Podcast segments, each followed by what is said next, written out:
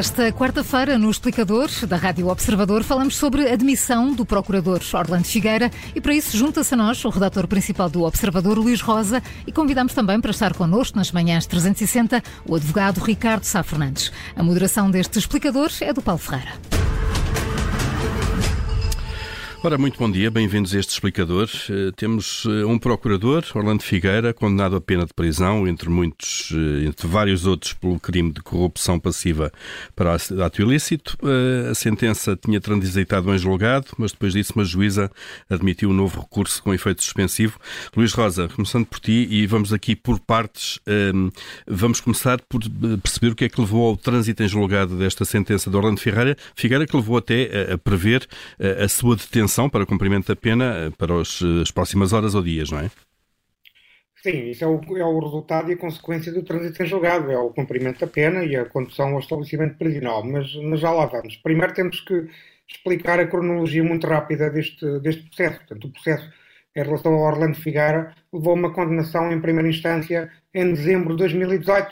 Orlando Figueira foi condenado a uma pena de prisão efetiva de seis anos e oito meses por crimes como de corrupção passiva, ou seja, foi dado comprovado que tinha sido corrompido por Manuel Vicente, eh, enquanto presidente da zona Angola, depois foi vice-presidente da República de Angola. Figueira foi também condenado por branqueamento de capitais, violação do segredo de justiça e falsificação de documento. Esta condenação foi confirmada pela relação de Lisboa em novembro de 2021 e Orlando Figueira arguiu nulidades desta, desta confirmação da condenação para o, a mesma relação de Lisboa, que rejeitou as nulidades no dia 1 de junho de 2022. Ora, o que dá origem ao trânsito em julgado é precisamente um recurso de Orlando Figueira para o Tribunal Constitucional, que uh, o recurso esse que foi rejeitado, alegando inconstitucionalidades, no dia 4 de novembro de 2022, e o Tribunal Constitucional, naturalmente, uh, emitiu a nota de trânsito em julgado do acordo condenatório a 21 de novembro, e os autos baixaram para a relação de Lisboa a 29 de novembro deste uhum. ano, portanto, e, há poucos dias. Há poucos dias. E nessa altura pensávamos, to, toda a gente pensava que o assunto estava uh, encerrado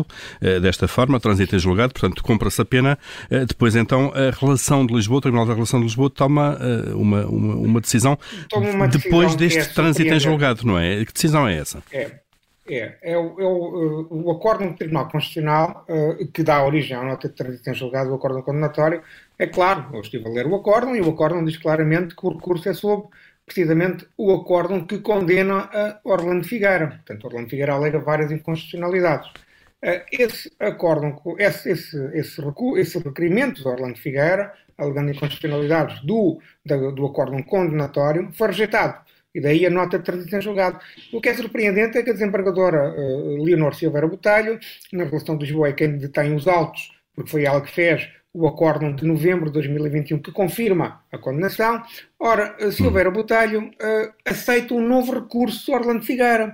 E este recurso é sobre o quê? Este recurso não é sobre o acórdão condenatório, é sim sobre o acórdão das chamadas nulidades, que a própria Silveira Botelho tinha rejeitado em junho, em 1 de junho de 2022. E qual é a particularidade deste, deste despacho de admissibilidade do recurso? que é assim que se chama o despacho de, deste tipo de despacho. Uhum. É interessante porque é datado 2 de dezembro de 2022, ou seja, após a nota de trânsito em julgado do Tribunal Constitucional, e por outro lado, eh, o próprio despacho da desembargadora também diz o seguinte: diz que o recurso que Orlando Figueira apresentou para o Supremo Tribunal de Justiça apresentou no dia 3 de julho de 2022, mas a desembargadora Silveira Botelho só o admitiu no dia 2 de dezembro de 2022, ou seja, cinco meses depois e, uma vez mais, após a emissão da nota de trânsito em julgado do Tribunal Constitucional sobre o acordo condenatório. Hum. Portanto, há aqui um imbróglio jurídico que o Supremo Tribunal de Justiça vai ter que resolver uh, e uma das hipóteses é, é por simplesmente rejeitar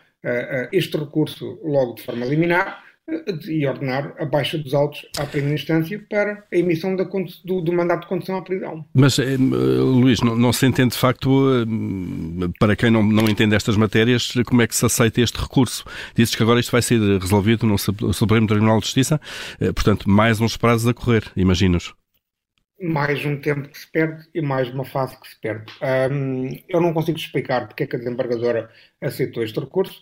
Nós ontem contactamos, um, nós ontem contactamos a, a, a relação de Lisboa não, não, não nos foi dada uma explicação cabal foi-nos dito que tínhamos que enviar um e-mail para os autos. Nós enviamos um e-mail para o Conselho Superior da Magistratura, que é o órgão de gestão da Magistratura Judicial, estamos a aguardar uma resposta do Conselho Superior da Magistratura sobre esta matéria para eh, perceber se neste, eh, pode chamar isto, um conflito entre tribunais, o Tribunal Constitucional diz que o, que, que o acordo condenatório já transitou em julgado, a relação de Lisboa, por seu lado, admite um recurso com efeito suspensivo. Depois desse desse, dessa nota trazida em julgado do acordo coordenatório, portanto, perguntamos ao Conselho Superior da Magistratura o qual é o ponto da situação, para percebermos, para podermos informar os nossos ouvintes, os nossos leitores, sobre se os autos vão baixar à primeira instância ou não. Uhum. E, portanto, é esse impasse que, que, que, se mantém agora. E, uh, Luís Rosa, conseguimos de alguma forma uh, antever, prever, adivinhar, se quiseres, uh, se de facto a sentença vai, vai começar a ser cumprida, enquanto isso se resolve depois, digamos, na Secretaria, ou, esse, uhum. ou admitir esse recurso tem logo um efeito suspensivo da, da aplicação da pena? O efeito do recurso é suspensivo. Da aplicação da pena é, é. O efeito do recurso foi, que foi estipulado pela desembargadora Silveira Botelho como suspensivo. Portanto, assim sendo, uh, os autos não vão baixar à primeira instância enquanto este, este recurso não for resolvido. Era por isso que eu estava a dizer em, há pouco que uma das hipóteses é o Supremo Tribunal de Justiça, constatando e sendo informado de que há uma nota de trânsito em julgado do Tribunal Constitucional sobre o acordo condenatório, que eventualmente entenda que este recurso que Orlando Figueira uh, apresentou e uh, a desembargadora, a desembargadora Silveira Botelho admitiu, possa ser inútil. Uhum. E daí uh, possa classificá-lo como inútil e ordenar a baixa de, dos autos à primeira instância. Também pode tomar outra decisão que é aceitar o, o recurso e aceitar pronunciar-se sobre o recurso, que fará com que os autos demorem mais tempo a, a, ficarem, a ficarem resolvidos. Uhum. Muito bem. Uh, Ricardo Sá Fernandes, uh, tivemos alguma demora em conseguir a ligação uh, com o Ricardo Sá Fernandes, que agora se junta a nós neste explicador também. Bom dia, Ricardo Sá Fernandes, bem-vindo. Bom dia, bom dia. Bom dia. Estamos, estávamos aqui com, com o Luís Rosa a perceber eh, todo este imbróglio jurídico à volta uh, desta sentença e do cumprimento da sentença de Orlando Figueira, uh, com a aceitação da relação de Lisboa, agora uh, de, de, de, um recurso suspensivo. Ricardo Sarfentes, isto é vulgar, este, este tipo de conflitos, se quisermos, entre tribunais e decisões judiciais? Bem, em primeiro lugar, é preciso percebermos exatamente o que é que aconteceu, não é? A tramitação normal é, portanto, há um acórdão na primeira instância, depois há um recurso para a relação, a relação confirma a decisão da primeira instância, terá sido o que aconteceu neste caso. Uh, o, pela pena aplicada, o processo não tem alçada para ir ao Supremo.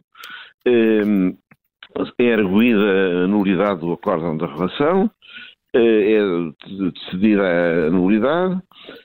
O, o interessado recorre para o Tribunal Constitucional, eh, há uma decisão sumária que é desfavorável, é confirmada pela conferência, eh, o processo termina. Enfim, esta é a tramitação normal. Portanto, a partir do momento em que o Tribunal Constitucional eh, não dá provimento ao recurso do acordo do Tribunal da Relação, em princípio, as coisas podiam, deviam estar determinadas. Neste caso, não, não, não estão, porque há, entretanto, um recurso que é admitido. Uhum. Nós, não, não, eu não tenho elementos para poder perceber o que é que aconteceu. Tem que haver uma explicação. Eh, Será? Suponha que este recurso tem a ver não com a, com a, parte condenatória penal, mas com a parte civil, porque a parte civil pode admitir recurso até ao Supremo, por exemplo. Enfim, eh, pode haver eh, várias explicações e, e, portanto, sem conhecer exatamente o que é que é a tramitação deste processo, não podemos ter uma resposta. Uhum. Quer dizer, que não é aquilo que normalmente acontece, não é?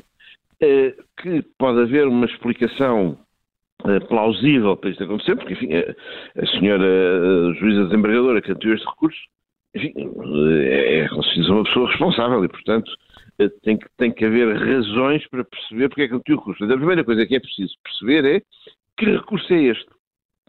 Qual é o conteúdo deste recurso? Eh, porque é que ele só é apreciado agora? Bem, tudo isso exige naturalmente uma indagação. Portanto, eu acho que ainda é eh, prematuro, sem termos os dados eh, concretos daquilo que aconteceu, estar aqui a fazer já um juízo sobre isto. Uhum. A única coisa que podemos desde já fazer, o juízo que podemos desde já fazer é, enfim, tudo isto demorou tempo demais. E esse é de facto um problema que temos que enfrentar na justiça. As coisas não podem demorar tanto tempo. Uh, a justiça tem o seu ritmo, é evidente, não é o ritmo da, da, comunicação social, não é o ritmo que as pessoas gostariam de ter, mas não pode ser uma justiça tão lenta. Dizer, este processo arrasta-se há tempo demais e isso é um dado objetivo. Esse podemos sobre isto. E, e aparentemente ainda não terminou sequer, Ricardo Sá Fernandes, com, com, com este recurso. Pois, não, não, sabemos, sabe? Porque isso, isso ainda não podemos dizer. Porque nós, em concreto, não sabemos que recurso é este. De acordo com os elementos que, que, que o Observador publicou, e a que eu, a que eu tive acesso pela vossa, pela vossa mão, o que podemos saber é que houve aqui um recurso. Mas que recurso é este? Nós não sabemos. Portanto, ainda é prematuro estarmos a, a, a sobre a bondade ou não desta uhum. admissão de recurso. Vamos, o que podemos já dizer é que isto demorou tempo. Claro, isso, isso, isso, isso é o objetivo. Um, uh... E o que podemos também dizer é que, digamos, do ponto de vista dos factos, aquilo que os tribunais apreciaram é que, efetivamente, uh, Orlando Figueira terá sido corrompido uh, por Manuel Vicente. Uhum. E esse, é, essa é uma situação gravíssima, não é? Quer dizer, um, um alto funcionário uh, do Estado angolano corromper uh, um procurador da República em Portugal, isso é uma coisa de uma enorme gravidade. E isto, para mim, traz-me de novo à memória os termos em que o Estado português abdicou de julgar Manuel Vicente. E essa, essa é outra coisa que também é, neste momento, objetivo. De Deixa-me pegar nisso. Manuel Vicente foi igualmente uh, acusado pelos crimes de corrupção ativa, branqueamento de capitais, falsificação. Uh, como é que a, a, Justiça Portuguesa lida com isto? E que, que braço é que tem a Justiça Portuguesa neste caso? Bem, esse é um dos, esse é, essa é uma das decisões mais lamentáveis da Justiça Portuguesa que eu vi na minha vida. Uh, Discutiu-se durante algum tempo se Manuel Vicente teria ou não, gozaria ou não de imunidade. A justiça portuguesa entendeu e bem que ele não gozaria de imunidade, mas, uma vez que estava, eh, era angolano, vivia em Angola, e há mecanismos de transferir uh, a competência para julgar para o Estado uh, onde, o, onde o cidadão é oriundo e onde vive, a justiça portuguesa pronunciou-se eh, por um acórdão da relação, por um triste acórdão da relação, no sentido de que eh, para a melhor produção da justiça se faria transferindo eh, a competência para julgar Manuel Vicente para os tribunais angolanos. E isto é uma, uma, enfim, é uma decisão enfim, que foi tomada, é uma decisão legítima de um tribunal. De facto, há, há lá uma linha da lei que permite esta transferência por razões que têm a ver com a melhor aplicação da justiça, a boa administração da justiça, e, portanto, do ponto de vista do quadro legal, ela tem fundamento. Eh, eh, foi tomada por um tribunal legítimo, foi tomada, é, está arrumado. Agora, invocar que a, que a boa administração da justiça se garantia melhor julgando Manuel Vicente em Angola, quando se sabe que ele muito pouco, com uma enorme probabilidade, nunca será julgado em Angola. Eu diria mesmo, praticamente é certo que por este crime hum. ele não será julgado em Angola, porque em Angola os crimes de corrupção praticados uh, a este tempo foram amnistiados. Houve no, no, no final do período do, do, do Zé Eduardo Santos, houve uma amnistia geral para os crimes uh, de corrupção e, portanto, pelos crimes cometidos até essa data, está amnistiado, está amnistiado. E, portanto, o que aconteceu foi que, efetivamente, Portugal, através dos seus tribunais, admitiu não julgar e aceitou não julgava Manuel Vicente. E essa, de facto. Mas, uh, Ricardo Sá Fernandes, uh, muito, muito claramente, e este tema, uh, esta, este caso que envolvia Manuel Vicente foi classificado por dirigentes políticos portugueses como o irritante nas relações entre Portugal e Angola. Acha que houve aqui uma influência do poder político e diplomático para que os tribunais pudessem tomar uma posição mais favorável ao regime angolano? Eu não quero utilizar a palavra influência. Houve uma manifestação de vontade do Presidente da República e do Primeiro-Ministro nesse sentido e soube. Eh, eles publicamente disseram que isso estava a irritar. Eh, eh, é evidente que não deram ordens ao Tribunal da Relação. Suponho que não telefonaram ao juiz do Tribunal da Relação. Agora, isto foi dito publicamente. E eh, se os tribunais eh, são independentes, e é evidente que são, o tribunal não tinha que, não, não tinham que seguir o sentimento de irritação que sentia o Presidente da República e o Primeiro-Ministro. Agora, que o Presidente da República e o Primeiro-Ministro se deviam ter abstido de qualificar esta situação como irritante, no fundo, dando à opinião pública a ideia que era bom que a Justiça nos livrasse deste problema, porque nós não, não é, é, inconveniente para nós estarmos aqui a jogar o Manuel Vicente, isso foi de facto um sinal que quer o Primeiro-Ministro, quer o Presidente da República deram e que, como eu disse aliás na altura, não estou a dizer agora, eh, foi um sinal muito errado. Foi um sinal muito errado, eh, eh, porque o, que, o, que, o que nós tínhamos, o, que, o interesse que Portugal tinha era apurar se esta situação era verdadeira ou não. Ou seja, se Manuel Vicente tinha ou não tinha corrompido uh, Orlando Figueira. Esse, essa é que era a preocupação central. Uh, Independentemente uh, dos, dos, envolvidos, do estatuto dos envolvidos, claro. Uh, Deixe-me só ver aqui, Luís Rosa, há alguma diligência em, em Angola? depois lá a outra parte então de Manuel Vicente, que se tenha conhecimento? A resposta é muito rápida, não. Eh, não há nenhuma notícia de qualquer tipo de diligência em Angola. Aliás, sabe-se que Manuel Vicente eh, passa mais tempo no Dubai do que propriamente em Angola, até foi recebeu um doutoramento honoris, honoris causa no, recentemente. Ainda ontem questionei o, o, nosso colega Rafael Marques sobre se tinha, havia algum conhecimento público, alguma diligência sobre os autos que foram transitados para Angola. Uh, e uh, o Rafael Marques disse-me claramente que não. Uma questão que fica aqui no ar, e por acaso até acho que podia ser interessante ouvir o Dr. Sá Fernandes sobre isso, é se a justiça portuguesa pode pedir satisfações à justiça angolana sobre o andamento do processo, tendo em conta que hum. o processo é português e foi transmitido a Angola. Eh, Ricardo Sá Fernandes, em dois minutos, pode ser? Eu acho que, enfim, poder pode sempre, mas acho que a partir do momento em que transmitiu transferiu o processo para Angola, o processo passou a ser de Angola. Acho que é muito difícil que agora eh, possa haver retorno a isso. Esse é um caso arrumado, é um caso triste, mas é um caso arrumado. Eh, eh, em Angola eh, eh, havia, havia dois problemas. Havia um problema da imunidade que em Angola ele teria Uh, uh, não em Portugal, mas em Angola ele teria, durante um, um determinado prazo. E depois havia outro problema, e esse é que era para mim enfim, o problema central, é que em Angola o crime estava amnistiado.